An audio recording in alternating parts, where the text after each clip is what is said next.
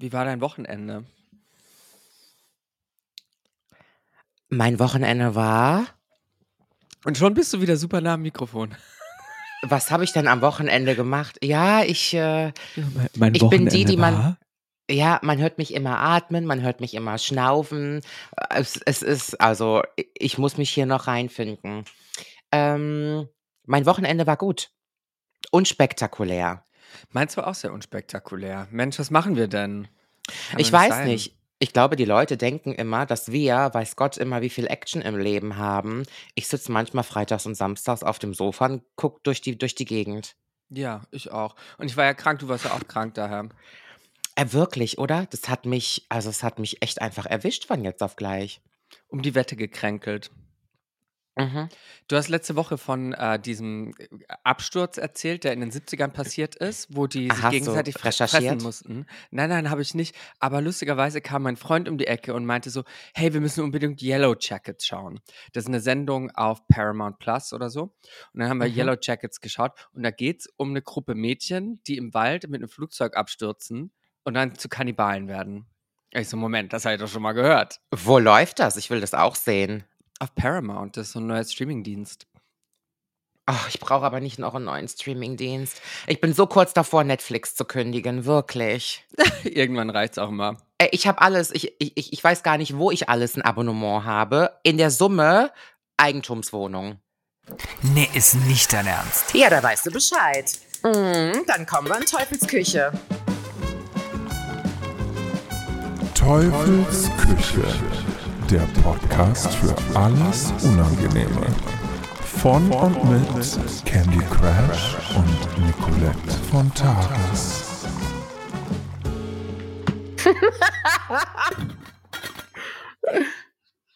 Wir haben übrigens ganz viele Komplimente für unseren Einspieler bekommen. Die Leute lieben es. Und das freut mich so. Ja, ich glaube, wir kriegen sowieso sehr, sehr viele Komplimente für dieses Projekt, was wir hier gestartet haben.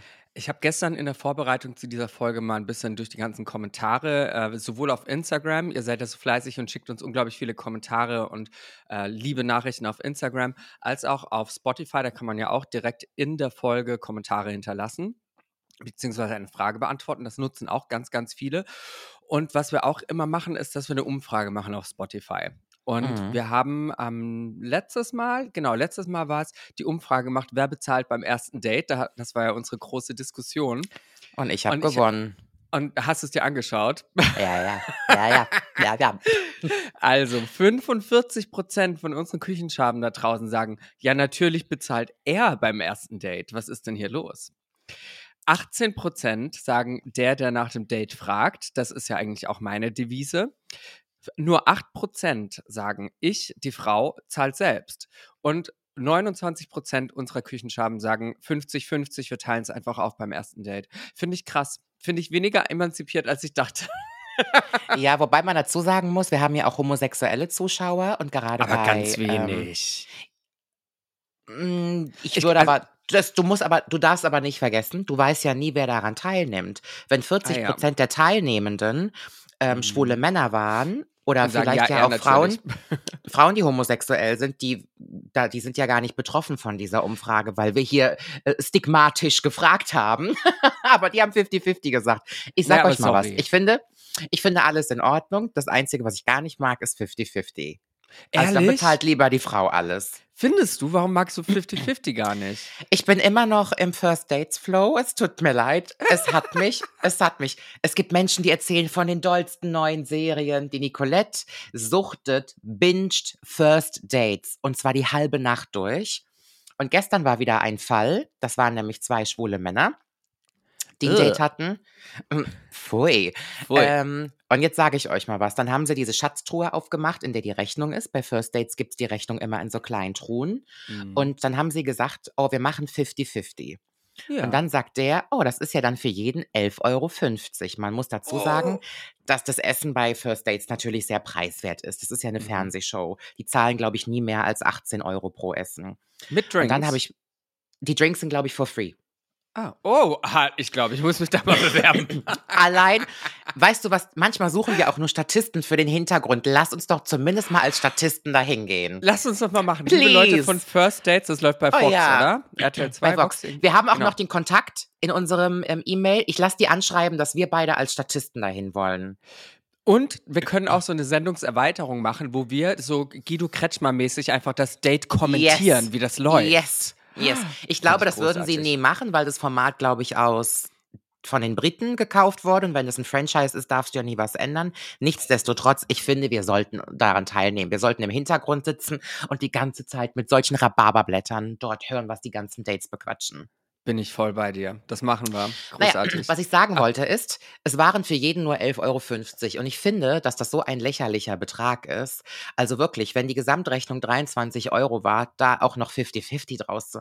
Come on. Und dann hatten sie nicht genug Kleingeld mit dabei. Der eine hatte nur einen 20er, der andere hatte nur einen 50er. Leg diesen fucking 50-Euro-Schein jetzt da rein. Sag 28 oder 30 Euro und gib mir einen 20 zurück zum Kellner und dann ist doch gut. Himmelgott nochmal Diskussionen. Wie machst du das denn? Dann, das ist eine ähm, keine Diskussion, aber es ist auch so eine überdeutsche Unart, finde ich. Und ich habe das gelernt. Ich habe ja mal ein Jahr lang in den USA gelebt und da habe ich ja ganz viele Au-pair-Freunde aus der ganzen Welt gehabt. Und das waren auch ganz viele Latinas und Schwedinnen und aus Dänemark, aus, aus der ganzen Welt.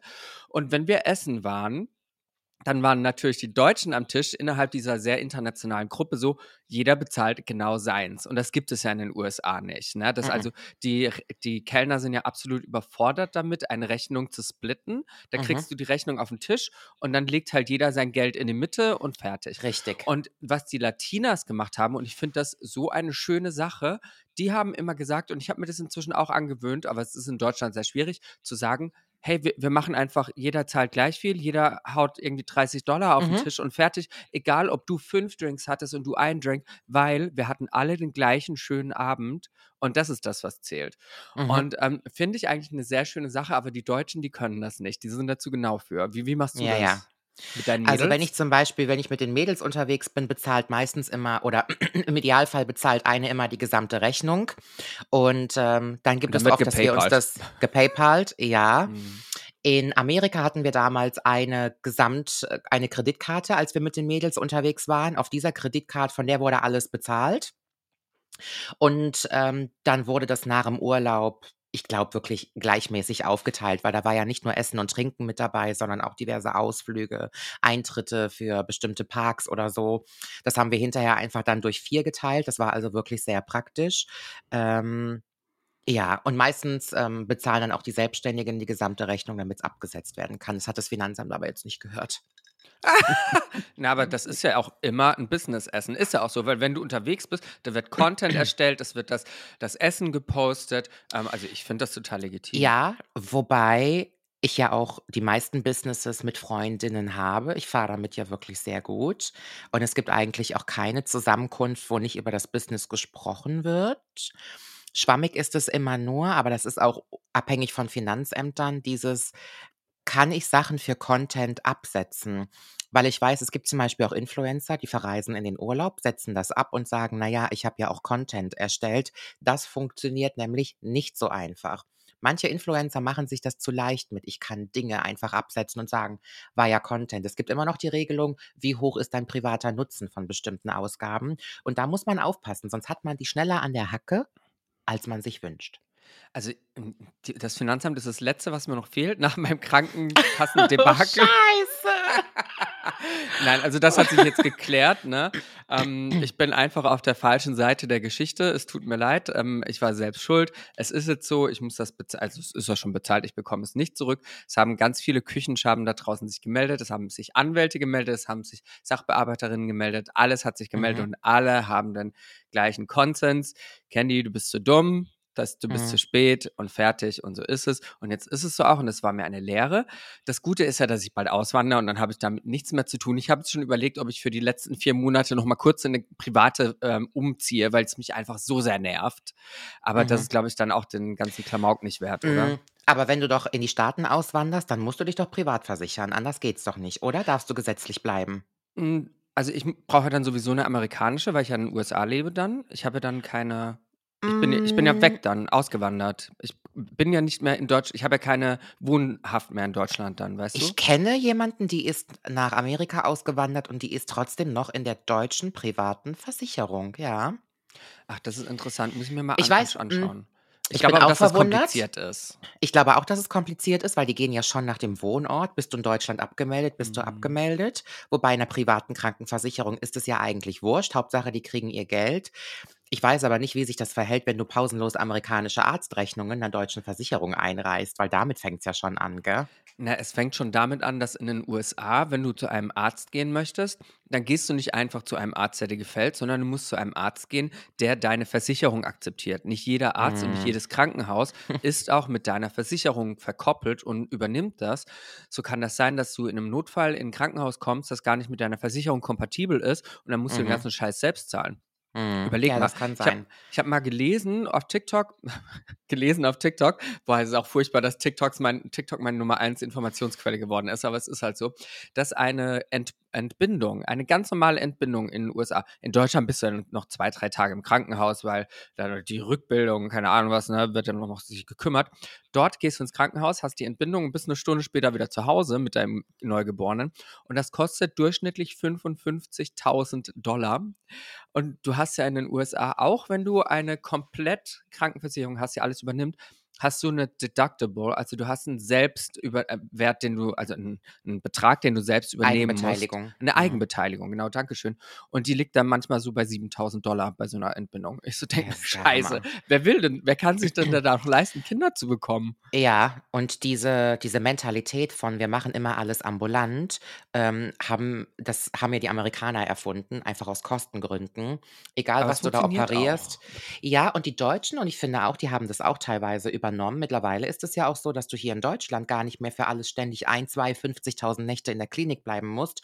Und es funktioniert auch wirklich. Ich bin schon oft in Krankenhäusern gewesen und nicht falsch verstehen, Mhm. ich bin sehr dankbar für ich will nicht sagen für unser System, weil ich unser System nicht durchdacht finde, aber ich bin natürlich froh, dass ich bei jedem Notfall behandelt werden kann und muss mir Ja. keine Sorgen darum machen, habe ich jetzt genug Geld dafür.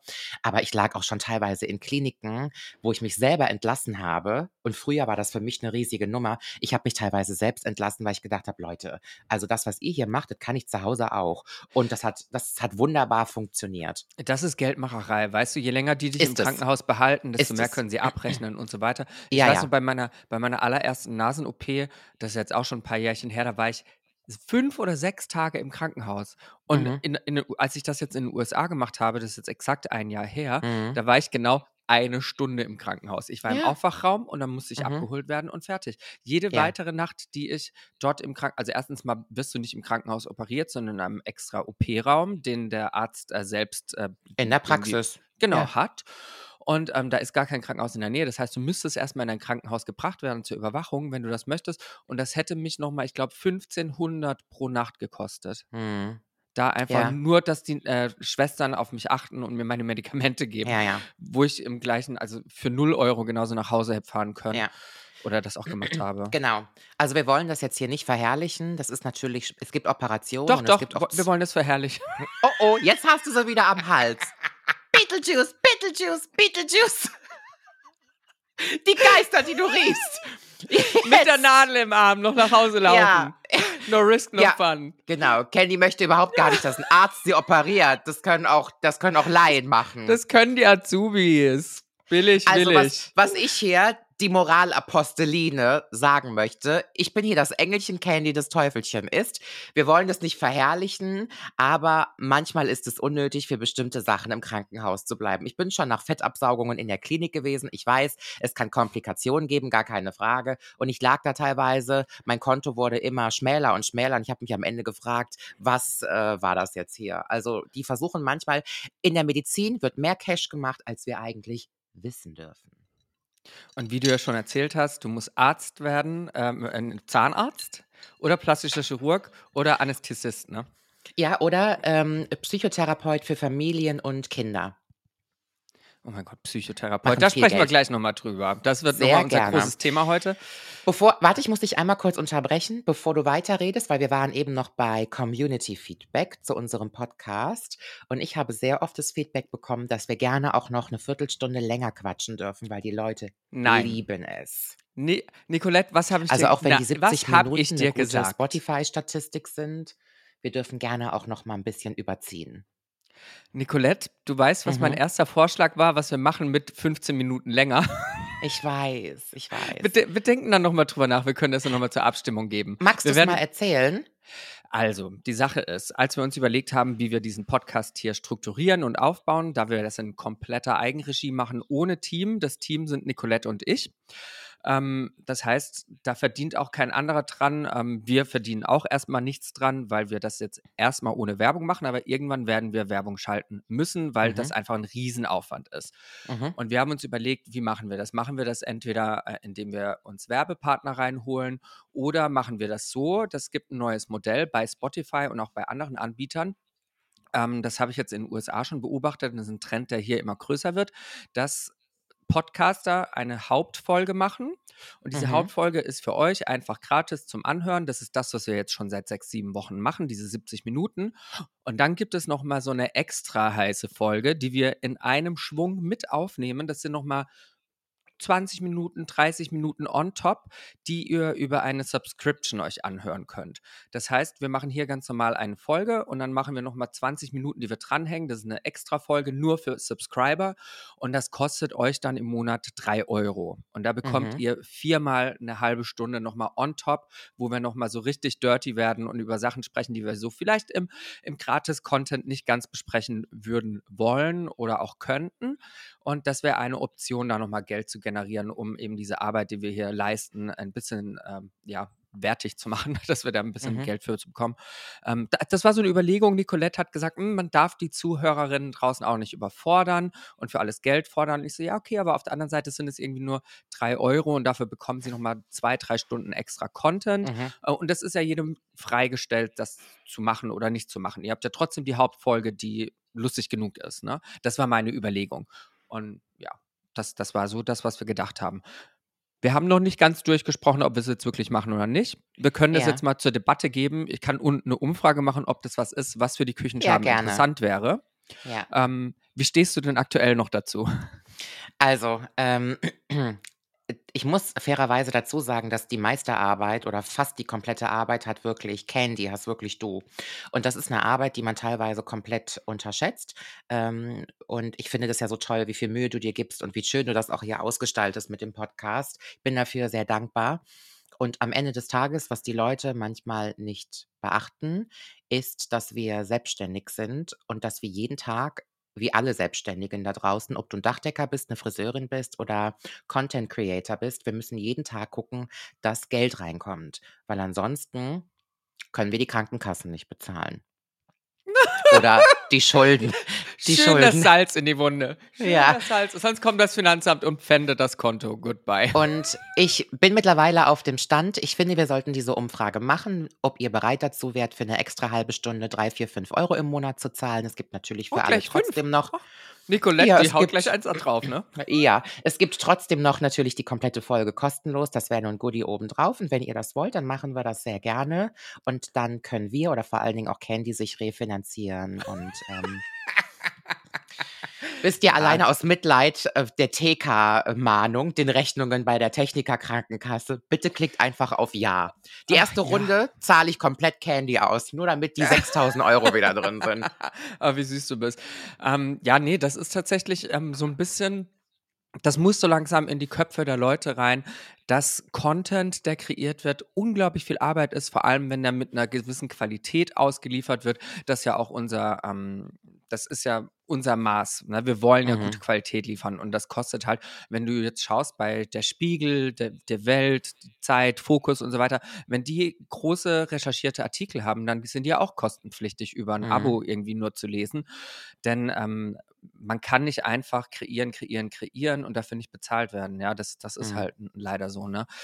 Und ähm, wenn man jetzt mal vergleicht, ich kann jetzt mal richtig aus dem Nähkästchen plaudern, was andere Podcaster verdienen. Denn andere Podcasts, wenn ihr in die Podcast-Charts schaut, das sind fast alles äh, Spotify Originals oder auch ähm, Podcast-Studios, die dahinter stecken. Das heißt, ein ähm, Studio 71 oder ein Studio Bummens und so weiter. Das sind wirkliche Produzenten von Podcasts und die zahlen ihren, ähm, ihren Podcastern Tausende pro Folge. Also wirklich, ich Viel. verarsche, ich verarsche die Zuhörerinnen da draußen nicht.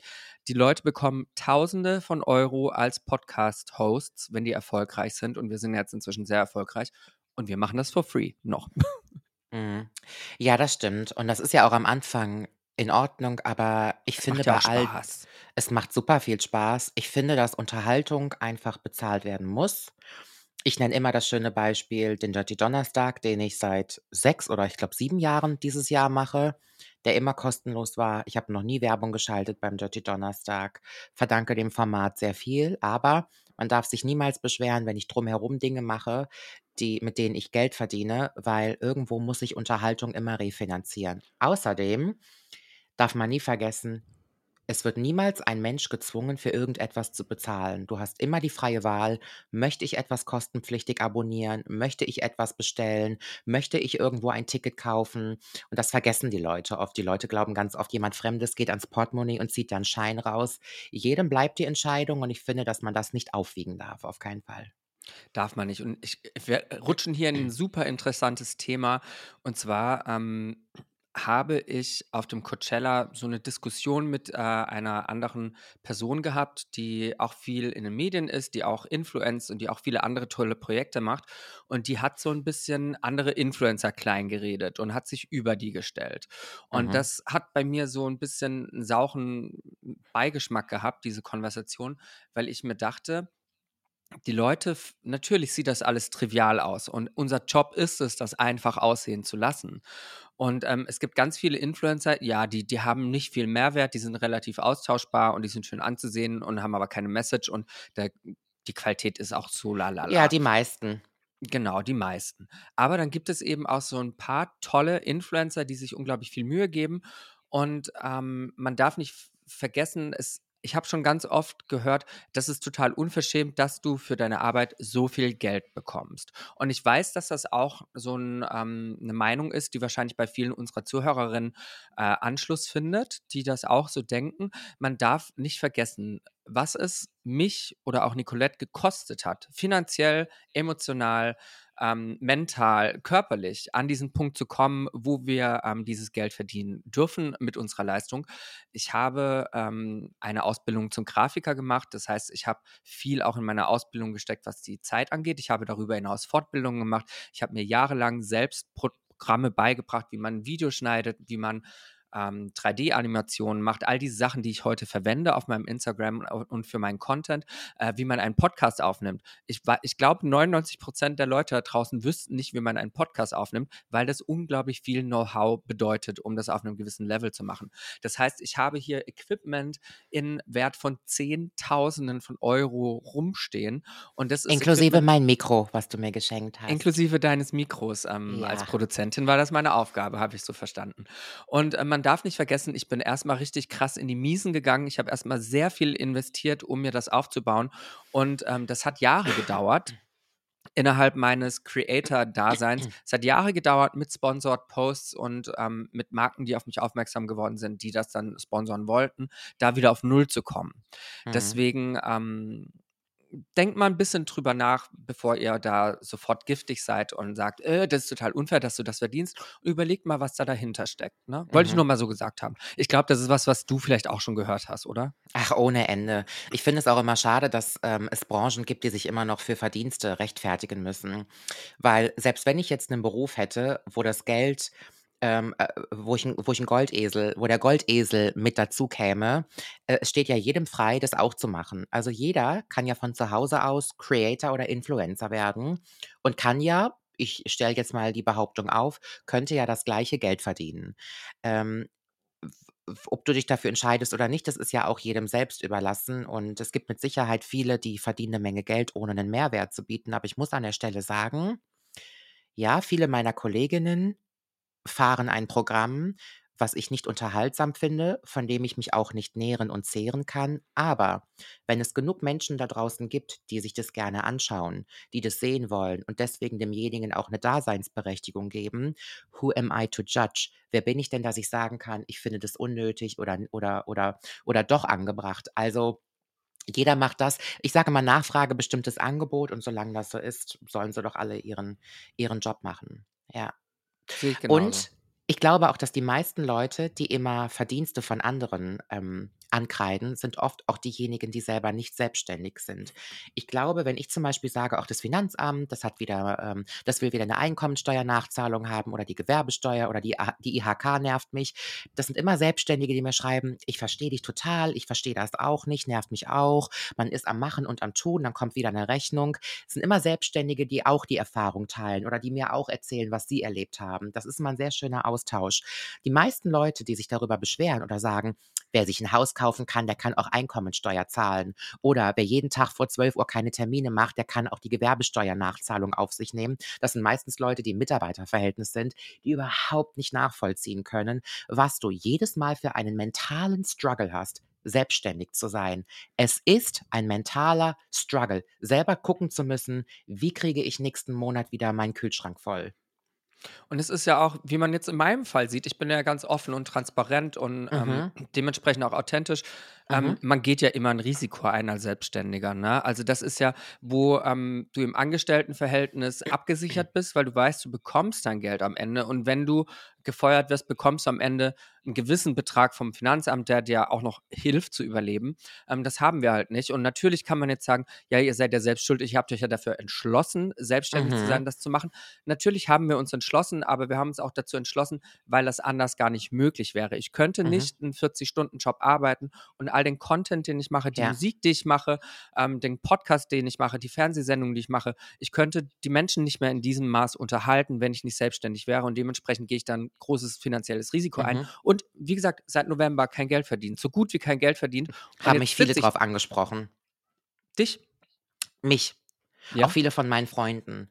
Also meine Freunde. Wieso? Wie kann das sein, dass Candy nichts verdient? Nein, die haben darüber gesprochen, dass das wirklich sehr ehrlich von dir ist, zu sagen, Mhm. ich habe seit November keinen Auftrag mehr gehabt. Und ich finde, das spiegelt auch nochmal die Entertainment-Branche wieder und wie hart es auch teilweise ist, wenn man selbstständig ist. Also auch jeder Bäcker oder jede, jeder, was auch immer du selbstständig machst, muss gucken, dass Aufträge reinkommen. Und es gibt manchmal Zeiten, das gibt es bei mir auch, da verdiene ich gar kein Geld. Dann, dann zehre ich mich von dem, was ich vorher verdient habe.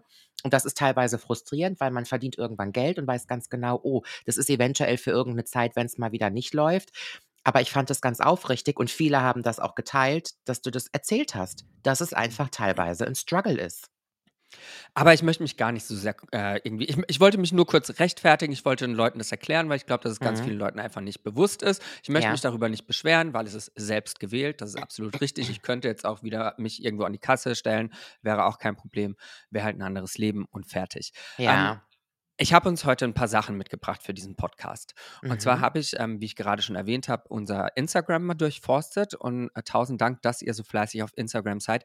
Bitte seid nicht böse, dass ich die ganzen oder dass wir, wir machen Instagram ja zusammen, diese ganzen Fragen nicht beantworten können. Das sind einfach inzwischen doch schon zu viele, hätte ich nicht gedacht. Ja. Aber wir Ja. lesen ganz, ganz viel und nehmen auch ein bisschen was mit in den Podcast. Jetzt habe ich mir ein, zwei Sachen rausgesucht, die ich dir mal gerne vorlesen möchte.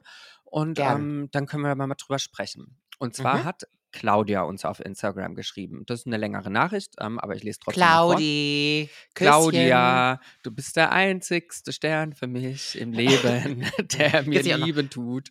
Äh, Claudia, alle, Männer, auch. alle Männer gehen dir fremd, weil du so schlecht im Bett bist. Kennst du den Song? Claudia, alle Wow. Männer betrügen dich, weil du so schlecht im Bett bist. Du schießt wieder einen Vogel ab, ey. War eine Also, Floskel aus einem Song. Keine Okay. Sorge hier. muss ich, muss ich mir äh, mal recherchieren. Claudia schreibt, Hallo ihr beiden. Vorab, ich liebe euren Podcast und habe ihn natürlich abonniert. Vielen Dank, wenn ihr da draußen das noch nicht gemacht habt. Ihr könnt bei Spotify auf Abonnieren, auf Folgen klicken und uns fünf Sterne geben. Damit helft ihr uns. Wir haben schon 1300 Bewertungen. Wie Wir haben auch schon das? über 1000 Follower auf Insta. Ich finde das so Boah, toll. ich Vielen Dank, dass ihr uns folgt und klickt und so. Echt, das ist ein super, super Ding. Also, ich bin Mutter eines fünfjährigen Sohnes und bemühe mich, ihm beizubringen, dass er alles sein kann, was er möchte. Er hat eine Werkbank und eine Küche und spielt mit, mit beidem gleich gerne. Nun hat mein Sohn sich für lange Haare entschieden. Ihr ahnt nicht, was wir uns deswegen anhören müssen. Doch ahne ich schon. Ein echter Junge hat kurze Haare oder du bist etwa, bist du etwa ein Mädchen, sind noch die netten Dinge, die wir zu hören bekommen. Wohl bemerkt von anderen Eltern aus der Kita. Wir wohnen übrigens in einer vermeintlich guten Gegend in Hamburg.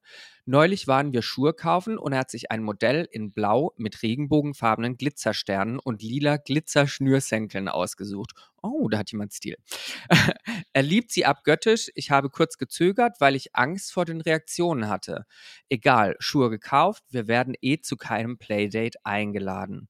Er sieht aus wie ein Mädchen. Ich arbeite Vollzeit und beschäftige mich mit äh, einem Tabuthema. Äh, lange Rede, kurzer Sinn. Als Mutter, die sich für Farben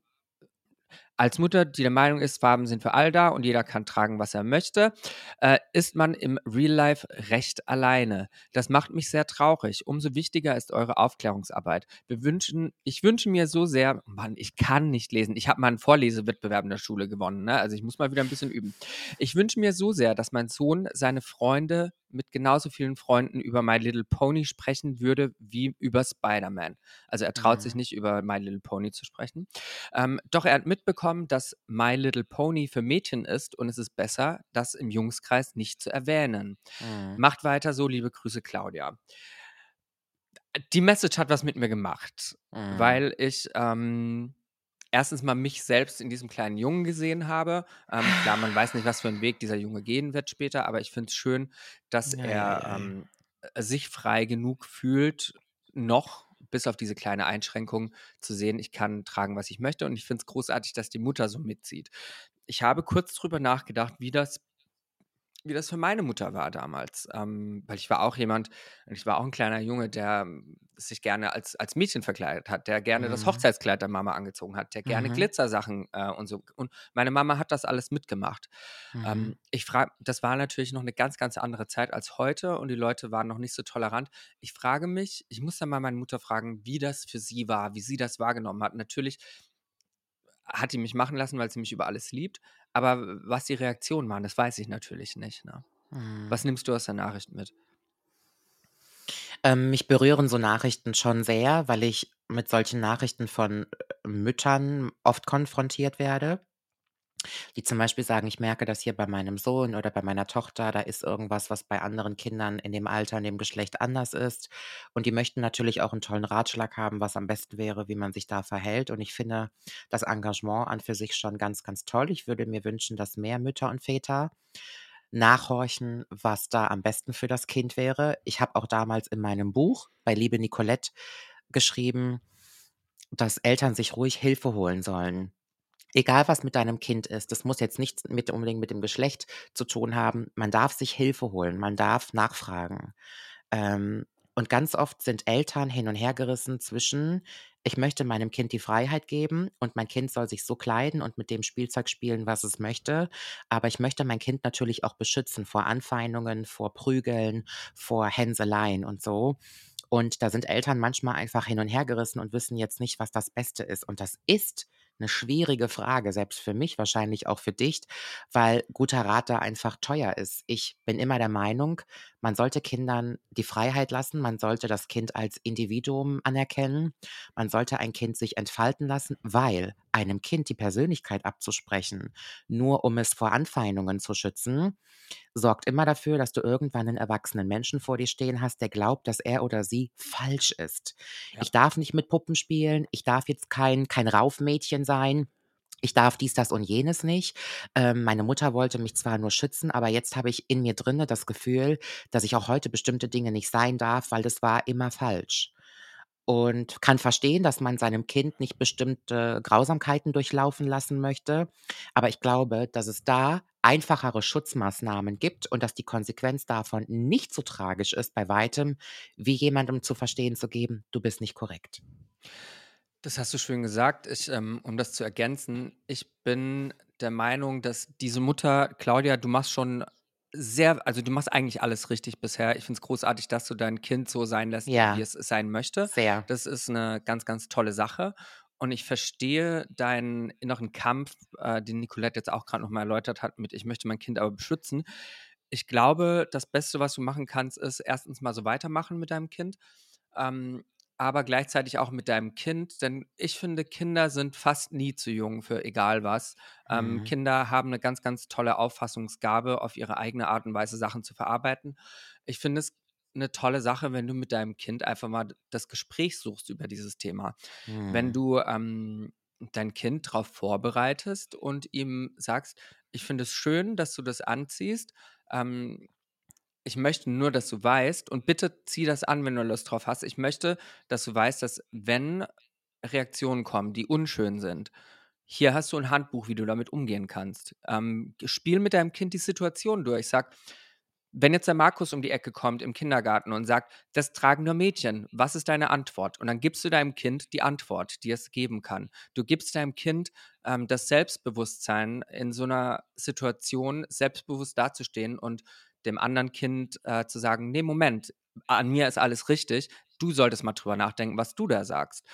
Mm, Ich glaube, was der Fehler sein könnte, ist einfach, das nicht mit dem Kind zu besprechen, sondern das Kind in dieser Situation dann alleine zu lassen und das Kind wird wahrscheinlich überfordert damit sein.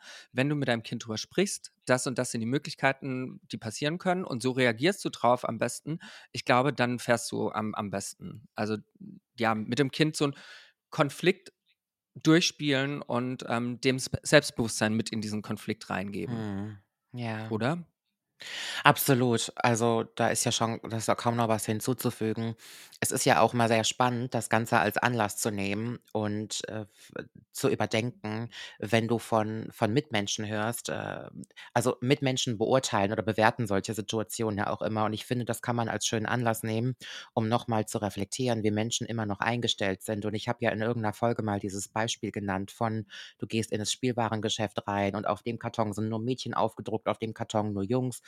Und das Ganze ist in Abteilungen unterteilt. Und ich finde, dass man das echt noch mal als Vorwand nehmen kann, um Geschlechterrollen im Kindesalter durchzukauen. Ich finde, es ist eine Schande und ich meine das ernst. Es ist eine richtige Schande, dass wir Kindern erklären, wie sie zu sein haben, egal ob Junge oder Mädchen. Das solltest du tun, das solltest du nicht tun. Das bei so einem kleinen Lebewesen zu machen, also das zeigt ja auch einfach mal, in welche Welt wir da gekommen sind. Hinzufügen möchte ich aber noch, ich erlebe immer wieder sehr, sehr engagierte Mütter, wenn es um sowas geht, um so schwierige Phasen. Und ganz oft haben Kinder Väter, die aber eine ganz genaue Vorstellung haben von: „Wie soll mein Sohn sein? Wie soll meine Tochter sein?“ Also, entweder entnehmen sie sich der ganzen Situation und möchten sich daran gar nicht so beteiligen oder sie sind sogar der sie sind sogar des Übels Wurzel in der Geschichte und versuchen aber hier bestimmte Stigmata zu fördern. Und ich kann allen Frauen da draußen nur den Rat geben und vielleicht lehne ich mich da weit aus dem Fenster, ist vielleicht auch ein bisschen anmaßend. Das soll es auch umgekehrt geben, gar keine Frage. Sucht euch immer ganz genau aus, mit wem ihr Kinder bekommt. Sucht euch ganz genau aus, mit wem ihr Kinder bekommt. Ja, Das du ja. lachst. Ich habe schon ich habe schon in meiner Show eine Frau im Publikum gehabt. Das war bei Intimate Hours vorletztes Jahr in, ähm, Frankfurt. Und da saß eine Frau im Publikum und wir hatten irgendwie ein ähnliches Thema, was da besprochen wurde. Und dann hat sie wollte sie eine Frage stellen und hat gesagt: „Nicolette, ähm, ich bin voll und ganz bei dir. Ich möchte auch sowas fördern.“ Also, fördern im Sinne von, ich möchte, dass sich mein Kind entfaltet. Aber mein Mann, der ist einfach sehr konservativ eingestellt und sehr engstirnig. Und der gibt unserem Sohn, der war irgendwie 7 oder 8 Jahre alt, ganz genau vor, was er zu sein hat und was er nicht zu sein hat, was für Jungs und was für Mädchen ist. Und ganz ehrlich, wenn du einen Partner an deiner Seite hast, der eine ganz andere Vorstellung von Erziehung hast, dann ist es so, wie wenn du auf Gas und Bremse gleichzeitig drückst. Und das ist echt ein Problem dann irgendwann. Aber ich frage mich, wie es denn so weit kommen kann. Also wer ist denn in seiner Partnerwahl so blind, dass ähm, Almost everybody.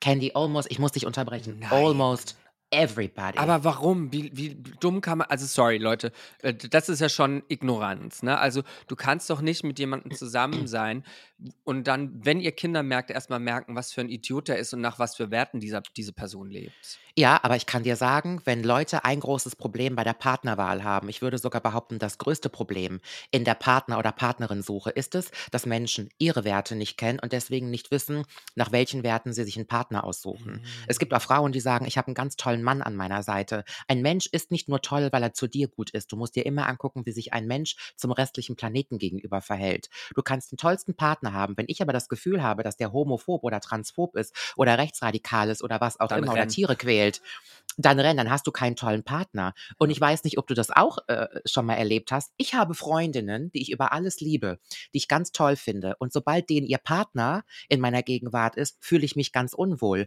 weil ich ganz genau weiß, dass der judgy ist, dass der nicht offen ist, dass der nicht tolerant ist, dass der ein bestimmtes Bild von mir hat, was ich nicht als positiv wahrnehme. Und da kann Hm. meine Freundin noch so toll sein, wie sie möchte. Die hat sich einfach den Menschen nach scheiß Werten ausgesucht. Und davon kenne ich sehr, sehr viele Frauen.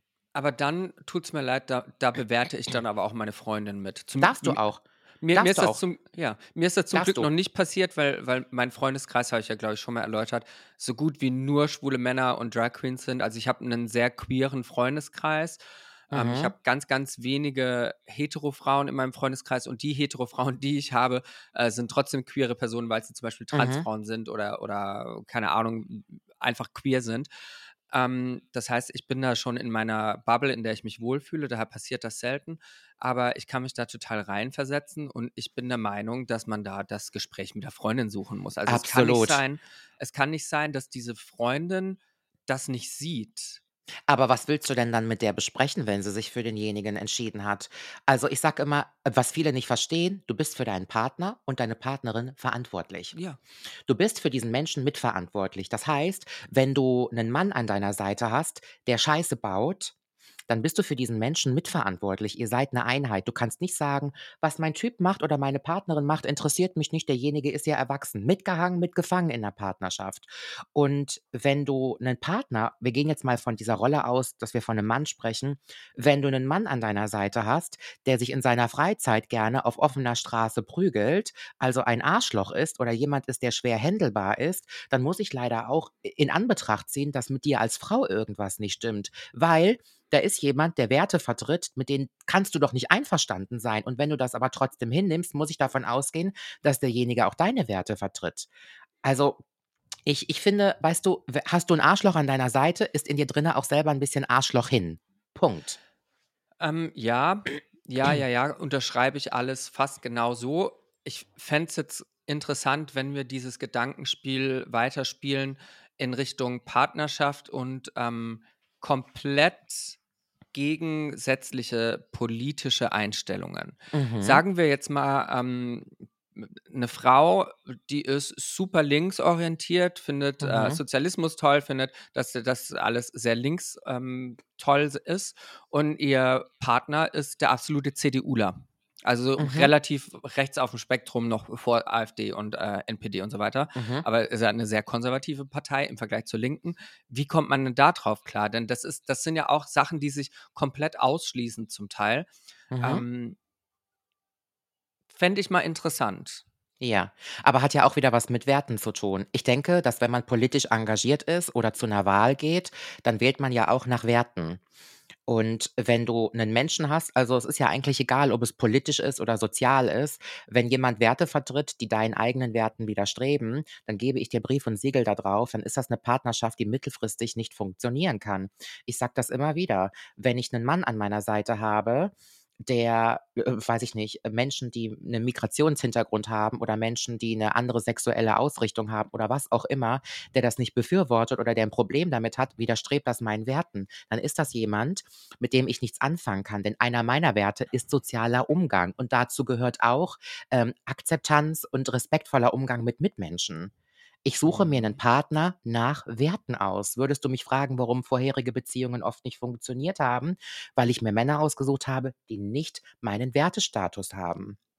Und wenn wir da jetzt ähm, von, von Beziehungen, von intimer Beziehung in Richtung freundschaftliche Beziehung umschwingen, ich Mhm. habe äh, in meinem Freundeskreis politisch gesehen alles vertreten. Ja. Also ähm, ne- nicht ganz alles, ganz rechts haben wir nicht dabei. Ähm, aber ich habe da auch ein großes Spektrum an äh, politischen Meinungen, die auch sehr stark Mhm. sind, die auch meinen Meinungen widersprechen. Und Mhm. trotzdem äh, sind das Menschen, die ich in meinem Leben nicht missen möchte. Mhm. Und ähm, ich glaube, dass auch wenn wir sehr verschiedene politische äh, Meinungen haben, dass unsere Grundwerte trotzdem die Mhm. gleichen sind. Und oftmals, und da habe ich vor kurzem erst mit meinem Freund drüber äh, gesprochen, oftmals unterscheiden sich ja die Werte der verschiedenen politischen Richtungen gar nicht, sondern einfach nur der Weg wohin. Dass wir zum Beispiel, und das hat er als äh, tolles Beispiel gebracht, dass wir alle ähm, dagegen sind, dass äh, das Klima sich äh, weiter verschlechtert, dass immer all- die Mhm. Welt immer heißer wird. Das dürfte ja in jeder Partei der, der gleiche Konsens sein. Die müssten ja, die sind ja alle der gleichen Meinung, ja, das Klima darf sich nicht verschlechtern. Nur der Weg dahin, wie kommen wir dahin, dass sich das Klima nicht verschlechtert, ist ja bei jeder Partei anders geebnet. Weißt du, was Mhm. ich meine? Oder auch, Total. oder auch, dass man, dass man, ähm, ach, jetzt kommt mir kein, kein besseres Beispiel, aber äh, du, du weißt, worauf ich hinaus möchte. Klar. Also, dann muss man ja auch einfach sagen, wenn die Grundwerte bei euch stimmen, dann sind die Grundwerte das, wonach ihr am meisten aus orientiert seid. Ich Mhm. habe Freundinnen, die Männer an ihrer Seite haben, die homophobe Einstellungen haben. Dann hat meine Freundin halt eben im Schwerpunkt nicht drinne Toleranz. Dann zählt das nicht zu ihren Grundwerten. Dann Aber haben die wahrscheinlich Dinge um?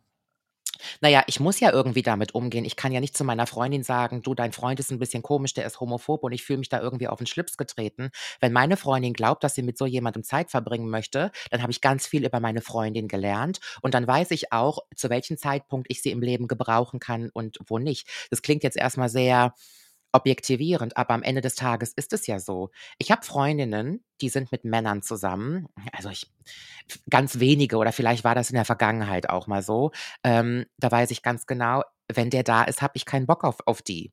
Oder Mhm. ich fahre nicht gerne zu ihr nach Hause, wenn der da ist, weil ich mich irgendwie begutachtet fühle oder ich weiß, der hat keinen Bock. Und ich hatte das schon mal in meinem Freundinnenkreis. Da hat der Partner einer meiner besten Freundinnen etwas vom Stapel gelassen, da ist mir alles aus dem Gesicht gefallen. Und ich hätte mir gewünscht, dass meine Freundin für mich einsteht und sagt: „Das geht so nicht, das kannst du nicht sagen.“ Und das hat sie nicht getan. Und das war eine Sache, da hat es zum ersten Mal zwischen mir und meinen Freundinnen gekracht. Und bis heute, das ist jetzt 2 oder 3 Jahre schon her, verfolgt mich das noch ein bisschen. Ist nicht schlimm. Wir haben alle offen drüber geredet. Wir haben über Emotionen gesprochen. Wir haben unsere Grenzen neu, ähm, aufgezeigt. Ich finde, Konflikte kann man auch immer toll nutzen, um Grenzen noch mal neu aufzuzeigen. Aber das ist 'ne Sache, die mich sehr belastet hat und heute auch noch, dass meine Freundin oder meine Freundinnen im Kollektiv damals nicht für mich eingestanden sind. Es lag aber auch daran, weil sie's nicht verstanden haben. Ich musste es ihnen noch mal erklären. Mhm. Und, ähm, das hat mir auch damals viel über meine Freundin ausgesagt, dass ich mir gedacht habe: „Krass, wonach du dir deinen Partner aussuchst. Wir haben da an dieser Stelle einfach unterschiedliche Werte.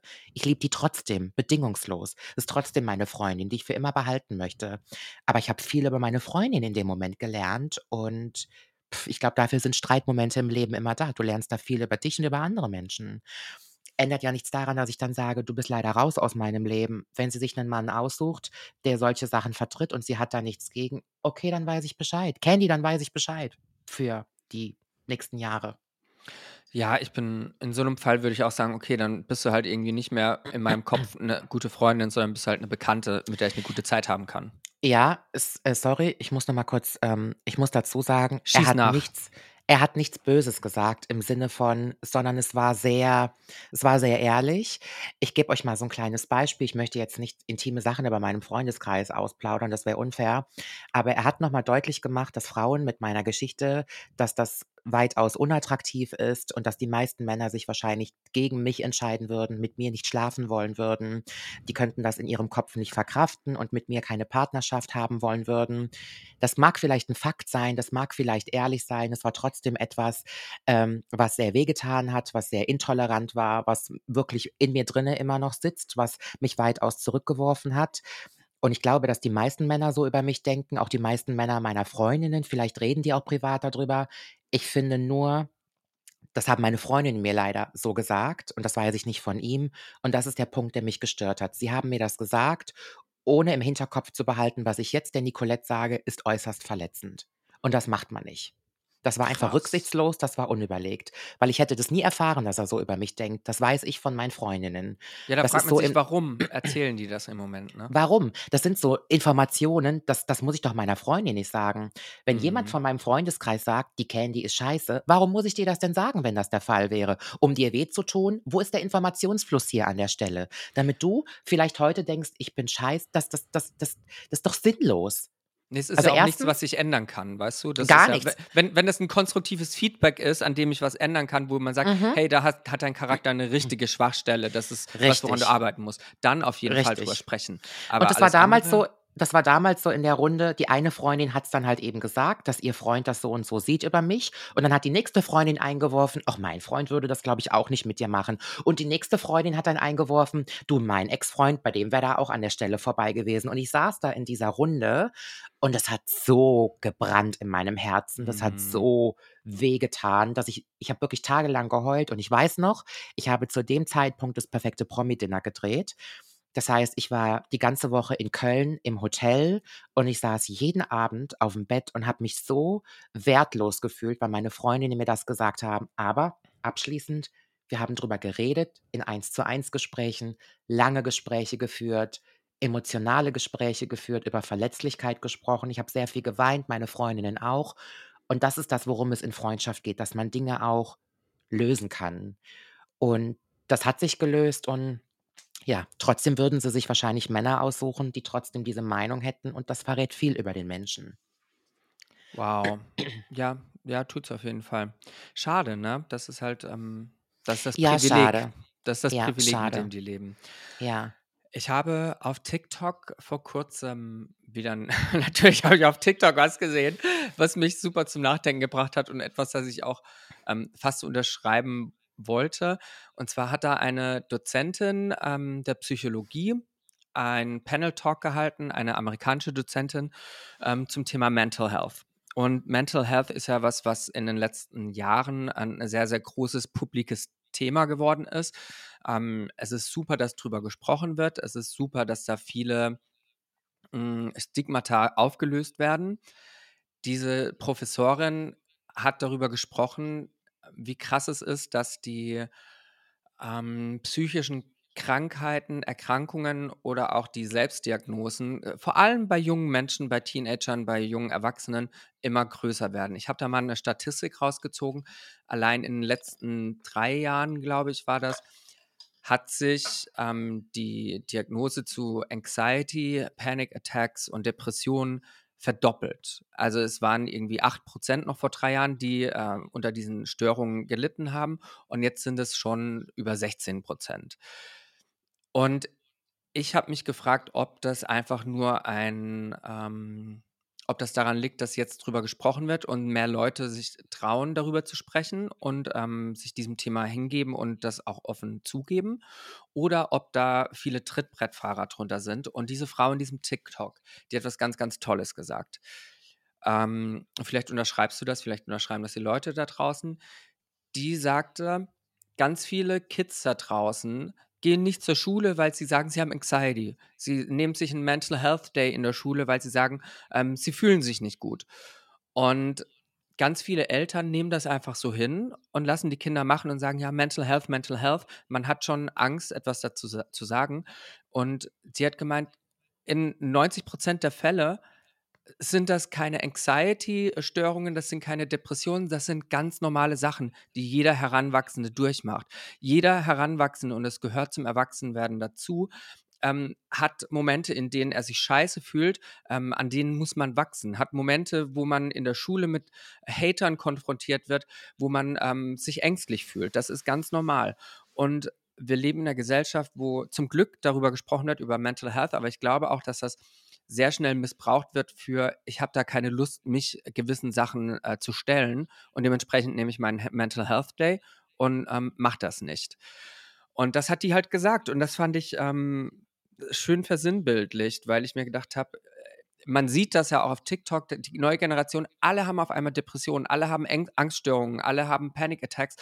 Und ich glaube, in vielen Fällen ist das einfach so, nein, das ist ganz normal. Das hatten wir auch. Wir haben vielleicht nur nicht in diesem Maß drüber gesprochen oder wir haben das nicht so eingeordnet, weil bei uns die Debatte über Mental Health einfach noch nicht so weit war. Was sagst du dazu? Ähm, ich bin erstmal froh und glücklich, dass mentale Gesundheit mehr Sichtbarkeit bekommt. Ähm, und ich finde es toll, dass wir, das habe ich schon mal gesagt, die erste Generation sind, die jetzt auch endlich mal in die Tiefe gehen. Weil früher hat Psyche gar keine Rolle gespielt. Bis vor 20, 30 Jahren war das nichtig.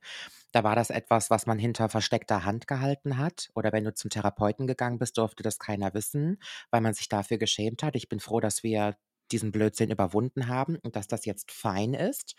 Ähm, ich glaube schon, es gab noch nie so viele depressive Menschen wie in der jetzigen Zeit. Das liegt aber auch daran, dass wir jetzt endlich drüber sprechen, dass jetzt auch endlich Menschen sich Hilfe holen. Und ich finde, dass einem gebrochenen Knochen hat man immer Aufmerksamkeit gegeben, einem gebrochene, einer gebrochenen Seele leider nie. Und wir sind natürlich aber auch das Endprodukt jetzt. Ich würde behaupten, wir in unserer Generation, wir sind das erste Endprodukt von traumatisierten Kindheiten weil die Generation unserer Eltern noch sehr viel Scheiße gebaut hat. Und das müssen wir einfach mal so aussprechen. Aber Ich hat nicht finde, jede Eltern Elterngeneration viel Scheiße gebaut? Also ich ich glaube, dass meine du Großeltern waren auch scheiße zu meinen Eltern. Ja, das auf jeden Fall. Das ist ja auch dieser Zug der, der, der, des Traumatas, der immer weitergegeben wird. Du Mhm. bist ja immer nur ein Endprodukt von, von deinen Eltern, Großeltern, Urgroßeltern. Mhm. Und das Schöne ist, dass wir die erste Generation sind, die endlich darüber sprechen, um diesen Zug der Traumata aufhalten zu können. Wir sind die erste Generation, die auf den Boden stampft und sagt, okay, hier ist einiges schiefgelaufen in meiner Familienhistorie und das würde ich bei meinen Kindern so nicht mehr machen. Oder das, was mir angetan wurde, da versuche ich mir jetzt Hilfe zu holen und das zu lösen. Also ich glaube schon, dass das in der jetzigen Zeit mehr Berechtigung hat. Aber ich denke auch, dass wir sehr, sehr oft uns flüchten in diesen Diagnosen und sagen, Selbstdiagnosen auch. Selbstdiagnosen Ja. und glaube, dass das schwer einzuordnen ist. Ähm, aber es gibt ja Gott sei Dank die Möglichkeit, dass wir da die Profis ranlassen, um zu checken, was ist da wirklich los.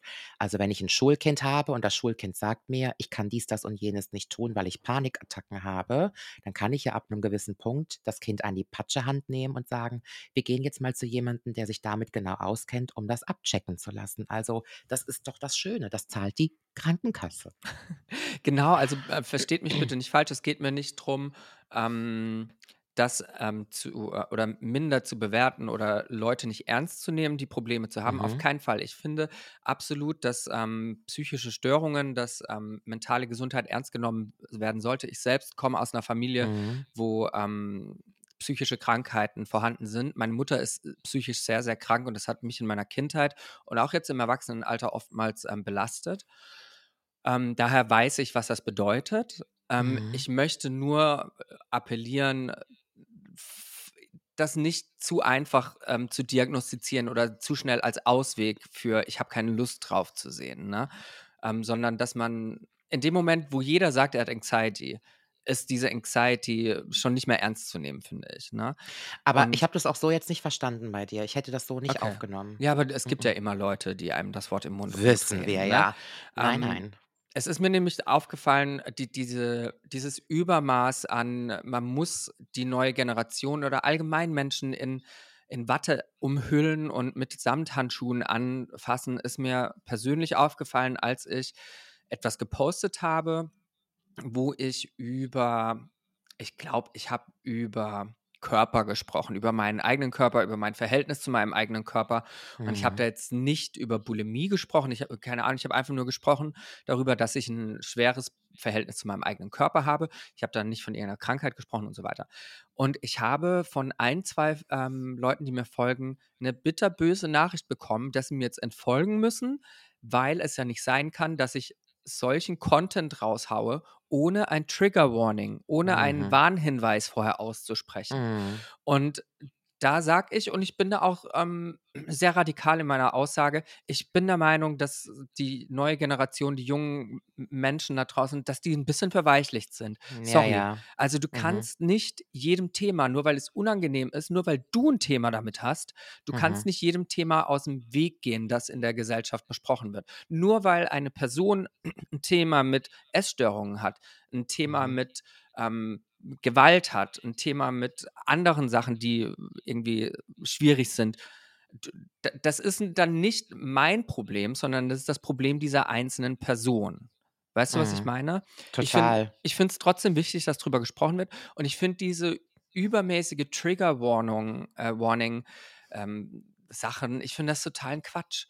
Also Mhm. das ist wieder das, die Leute möchten sich manchen Sachen nicht mehr stellen. Und ich weiß, dass jetzt auch wieder Leute kommen werden und sagen, ja, aber als ihr zum Beispiel über über psychische Gewalt und keine Ahnung was gesprochen habt im Podcast, da musste ich auch abschalten und ich finde es ganz schlimm, dass ihr da keine Warnung vorher rausgibt. Ist doch okay, dann hast du abgeschaltet im Moment. Mhm. Ja, ich glaube, dann muss man sich aber auch größtenteils ähm, lieber dann mit, mit Dingen auseinandersetzen, in dem Fall Podcasts, die relativ, ähm, die nicht so in die Tiefe gehen. Die leicht Also verdaulich sind, ja. vielleicht ist das jetzt mal eine, allge dann eine allgemeine Triggerwarnung, dass Candy und ich bei Teufels Küche in diesem Podcast schon vorhaben, auch mal ähm, relevantere Themen zu besprechen, die vielleicht auch jeden Menschen persönlich ansprechen. Aber ich weiß natürlich ganz genau, was du meinst. Ähm, ich glaube, dass jeder Mensch sein Päckchen zu tragen hat und das Päckchen ist auch ernst zu nehmen. Ich hatte neulich mal mit einer Freundin die Unterhaltung, es gibt Frauen in meinem Alter, die glauben, dass sie eine Depression entwickeln. Ähm, und eine Depression ist was ganz Ernstzunehmendes und das ist mir auch immer wichtig, das dazu zu sagen. Es ist aber nicht alles eine Depression. Ich glaube, sich mit 35 umzudrehen und zu sagen: „Oh, jetzt ist doch kein Mann da und ich habe doch keine Kinder bekommen und das Haus mit dem Vorgarten, was ich mir immer vorgestellt habe, ist doch nicht da.“ Das ist nicht immer unbedingt eine psychische Erkrankung. Das kann auch manchmal einfach nur ein Realitätscheck sein und dann eine Enttäuschung vom Leben. Aber das das kann man, glaube ich, ganz gut verarbeiten oder in den Griff bekommen und da darf man sich auch gerne helfen lassen, keine Frage. Aber wir dürfen nicht immer alle Dinge verharmlosen, weil dann die Menschen, die wirklich leiden, die wirklich eine Diagnose haben, nicht mehr vollgenommen werden und die bleiben dann auf der Strecke. Also, man muss mit manchen Äußerungen auch wirklich vorsichtig sein. Mhm. Dennoch, noch mal wichtig zu erwähnen, wenn jemand das Gefühl hat, dass es ihm nicht gut geht und dass er aus diesem Loch oder was auch immer das ist, nicht mehr rauskommt, Holt euch sucht euch Hilfe. Hilfe. Ich sage Ja. das auch vor jeder Show bei Intimate Hours. Ich bin ja keine Therapeutin, ich bin noch nicht mal ein Coach. Ich laber ja immer nur irgendwie sowas mit meiner Küchentherapie. Aber wenn Menschen wirklich das Gefühl haben, dass es tiefer ist, dass man wirklich diesen Schatten nicht mehr vom Leben wegbekommt, holt euch bitte Hilfe. Und bevor mir jetzt wieder jemand schreibt, ob ich weiß, wie lange die Wartelisten sind bei einer Psychotherapie, ich weiß das. Candy und ich sind ja auch gesetzlich versichert. Wir wissen das. Für Noch. uns gibt es auch nicht schneller einen ähm, äh, äh, Therapieplatz, aber man muss irgendwann mal anfangen. Man muss trotzdem irgendwann mal anrufen und sich auf eine Warteliste setzen lassen. Und es gibt eine Menge, die man auch schon vorher gut für sich selber tun kann. Lasst euch bitte helfen. Lasst euch helfen und checkt auch vor allem, bin ich, ist mir jetzt gerade einfach nur etwas unangenehm und Mhm. ich diagnostiziere selbst irgendwas bei mir oder Mhm. bin ich wirklich in meinem Leben eingeschränkt durch diese, durch diese Ja, ja. Sache? Das ist ein auch ein großer Das ist ein Unterschied. wichtiger Unterschied. Ein wichtiger Unterschied. Und ich bin froh, dass wir öfter drüber sprechen, dass wir alle einsame Stunden haben. Ich glaube sowieso, die größte Pandemie, die wir haben, ist Einsamkeit. Und Einsamkeit wird sehr, sehr oft verwechselt mit, mir geht es mental, ich habe eine mentale Erkrankung. Mm, Aber wir sind alle sehr, sehr oft alleine, auch wenn wir ein tolles Umfeld haben oder Beziehungen. Wir sind oft traurig, wir sind oft vom Leben enttäuscht. Es gibt oft Dinge, die schmerzvoll sind. Und ähm, vielleicht ist es ja auch hilfreich zu wissen, dass auch wenn nicht jeder drüber spricht, den meisten Menschen geht es so. I promise you, so wahr ich hier sitze. Die meisten Menschen, Männer und Frauen, sitzen zu Hause und vergießen gerne mal ein Tränchen. Das ist etwas, was ich schön finde an dieser öffentlichen Debatte Mental Health oder ges- Mhm. ähm, mentale Gesundheit, dass die Leute verstehen, sie sind nicht alleine mit Problemen. Aber das Mhm. ist auch was, wo ich mir denke, das müsste doch eigentlich jedem Menschen klar sein, dass andere Menschen auch Probleme haben. Ne? Also, wie Mhm. also ich finde, ist es nicht schon ein bisschen ignorant und verblendet, wenn man, wenn man alles, was andere Leute, wenn Leute Influencer angucken und die ihr vermeintlich privates äh, perfektes Leben teilen, dass die dann wirklich glauben, das sei so äh, perfekt und ohne Ja, Probleme. Das kann doch die Leute denken glauben. das. Das Die glauben das und die wollen glauben. das auch. Doch, die wollen das auch. Deswegen haben ja diese La-La-Land-Influencer, wie ich sie immer nenne, die also den ganzen Tag über alles Puderzucker drüber streuen und immer nur die rosaroten Seiten vom Leben zeigen. Deswegen sind die auch am erfolgreichsten, weil die Menschen sich nicht immer auch gerne mit den Schattenseiten des Lebens beschäftigen wollen, obwohl Mhm. das so wichtig wäre.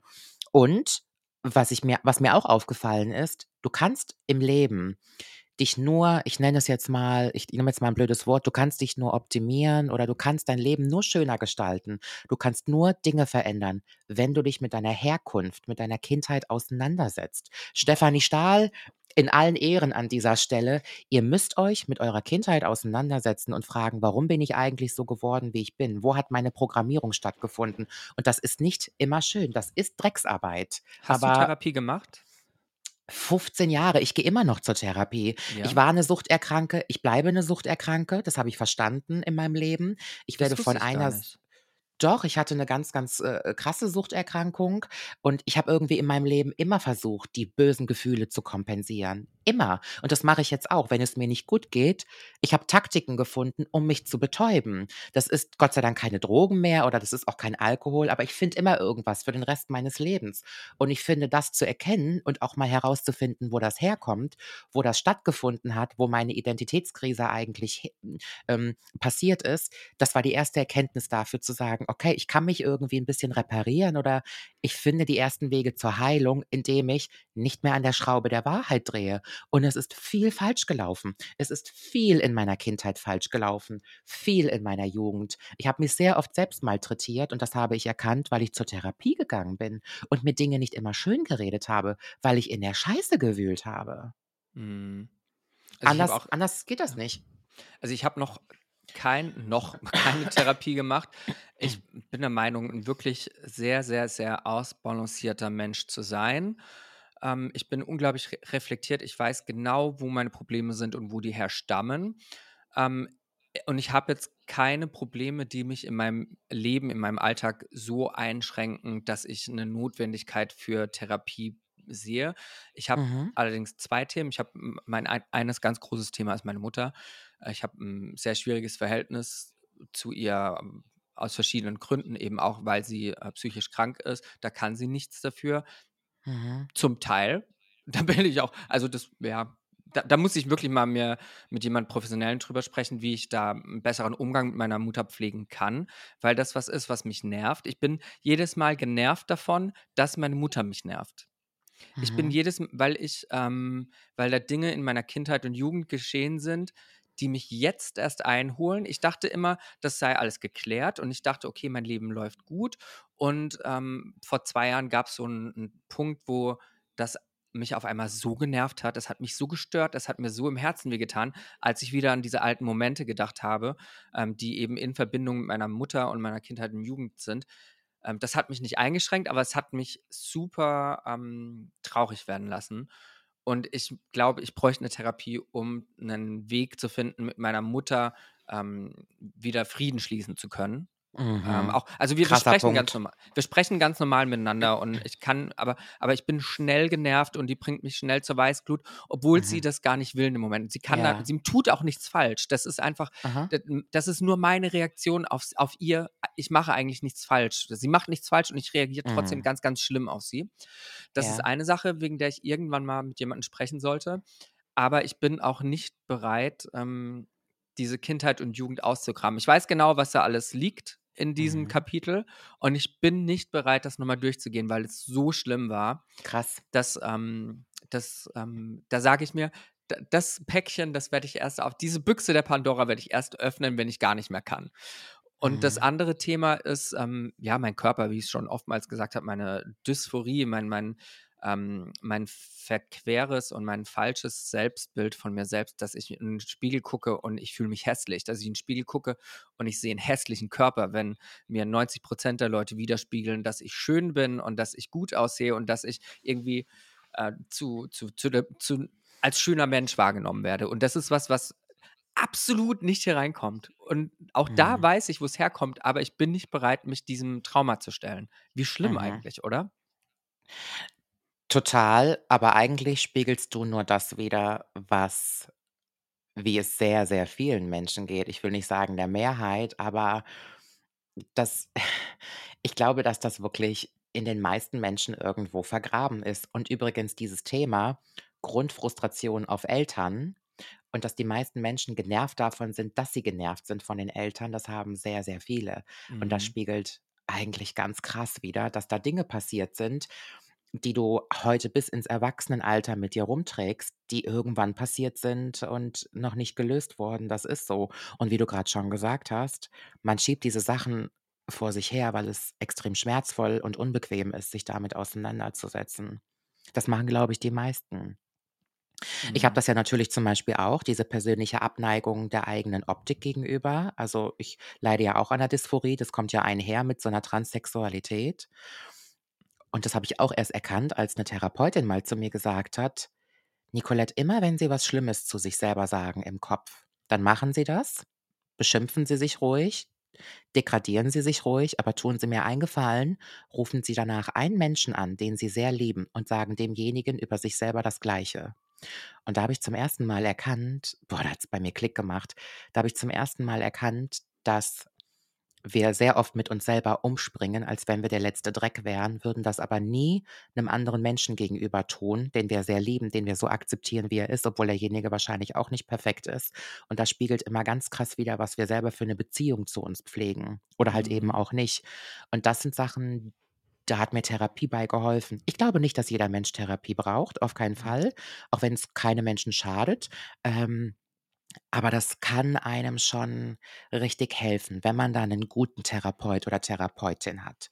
Ich hatte auch schon beschissene, die einem eigentlich noch mehr Schaden angerichtet haben. Aber wenn man einmal jemanden gefunden hat, der super ist, ist das toll. Ich bin aber auch an 'nem Punkt angekommen schon in in meinem Selbsthass, dass in dem Moment, wo wo ich das äußere und Leute sagen: „Sag mal, du spinnst doch, guck mal, wie du aussiehst, das und das ist toll, das und das ist toll“, dann werfe ich denen vor oder ich, ähm ja, ich ich ich, Dann wirst du ähm sauer. das ne, ich ich in meinem Kopf sage ich, die lügen, weil die wissen, dass ich mich dann besser fühle. Mhm. Und, ähm, ich habe ja ganz ich habe 'n gewisses Bild, dem ich entsprechen möchte und ich weiß, ich entspreche diesem Bild nicht. Und wenn jemand sagt: „Doch, du entsprichst dem voll“, dann denke ich mir so: „Du lügst doch jetzt. Also, du willst doch nur, dass es mir besser geht. Du hilfst mir ja gar nicht damit“, ne? Also, so Mhm. verquer ist das schon in meinem Kopf. Das ist richtig anstrengend. Aber ja, ach, ob ich mich dem jemals stellen werde, ich sollte vielleicht Ähm, mal. warum machst du Drag? Boah. Jetzt hasse ich dich für die Frage. Ähm Aber ist doch boah, mal ich glaube, das spannend, oder? das ist super mehrschichtig. Das ist, ähm Ich habe darüber nachgedacht, als wir neulich ja davon sprachen, wie wäre das, wenn ich 'nen Mann kennenlerne, 'nen Mhm. Heterosexuellen und der Drag macht? Dann würde ich ihn wahrscheinlich fragen, was ihn dazu führt.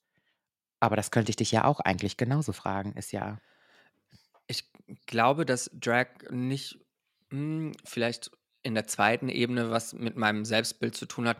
Ähm, auf der 1. Ebene ist es eher so, ich liebe Femininität, ähm, was ganz Mhm. viele Leute sagen, ja, ähm, äh, äh, du stellst ja 'ne Frau dar. Ne, ich stelle keine Frau dar. Es ist nicht mein Ziel, eine Frau darzustellen.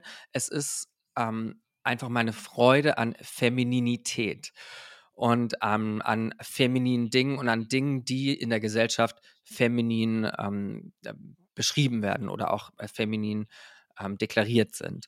Mhm. Ähm, das finde ich einfach schön und trotzdem fühle ich mich nicht weniger als Mann, ne? Und das war schon immer so. Ich fand als Kind Sachen, die feminin deklariert sind, immer sehr toll und Mhm. habe mich aber trotzdem nicht weniger als Mann gefühlt. Ich weiß, ich bin 'n Mann, ich habe 'n männlichen Körper, ich bin als Mann sozialisiert, aber trotzdem ist es okay, als Mann feminine Sachen zu leben, zu machen und, äh, schön zu finden. Und das habe ich halt sehr früh gelernt und deswegen habe ich diese Freiheit, Drag zu machen. Also, die am Anfang habe ich's Drag genannt. Ich glaube, ich würde mich schon fast gar nicht mehr als Drag Queen bezeichnen, sondern einfach als Mann, der feminine Sachen mag und sich feminin, ähm, gibt, ne? Ähm, wo das herkommt, ich glaube, das ist einfach in meiner Seele drin. Das ist so Mhm. ich bin halt 'n femininer Mann, period. Und dann auf 2. Ebene natürlich finde ich mich super schön, wenn ich dann in Drag bin, weil das, äh, Sachen hervorhebt, die meiner Meinung nach einem Schönheitsideal entsprechen. Und, ähm, vielleicht habe ich auch diese äh, diese Form des hyperfemininen Drag gewählt, weil Mhm. es meine Unschönheiten in meinem Kopf kompensiert, eventuell. Mhm. Mhm. Ja, kann sein. Ja. Ich fühle das, ja, ja. Ah, ich wollte ja eigentlich heute noch erzählen, das müssen wir auf nächste. Woche schieben. Nee, nee, das müssen Na, wir auf nächste Woche schieben. Okay. Wir brauchen einen Cliffhanger. Mhm. Okay. Ich habe noch eine Geschichte vom Coachella, die ich unbedingt nächste Woche erzählen muss. Und zwar eine der größten deutschen Influencerinnen war scheiße zu jemandem von uns. Und das werde ich euch nächste Woche erzählen. Äh, soll ich auch einen Cliffhanger raushauen? Bitte. Ich habe heute Morgen London gebucht. Nein. Ich fliege mal wieder nach London.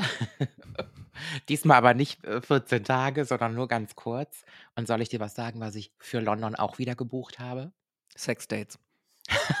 die, na, die Vorstufe. Speed Dating. Speeddating. Großartig. Ich werde wieder, ich werde wieder zu ähm, Single-Veranstaltungen gehen, damit ich genug Material habe für diesen Podcast. Und schon kannst du es betriebswirtschaftlich abrechnen.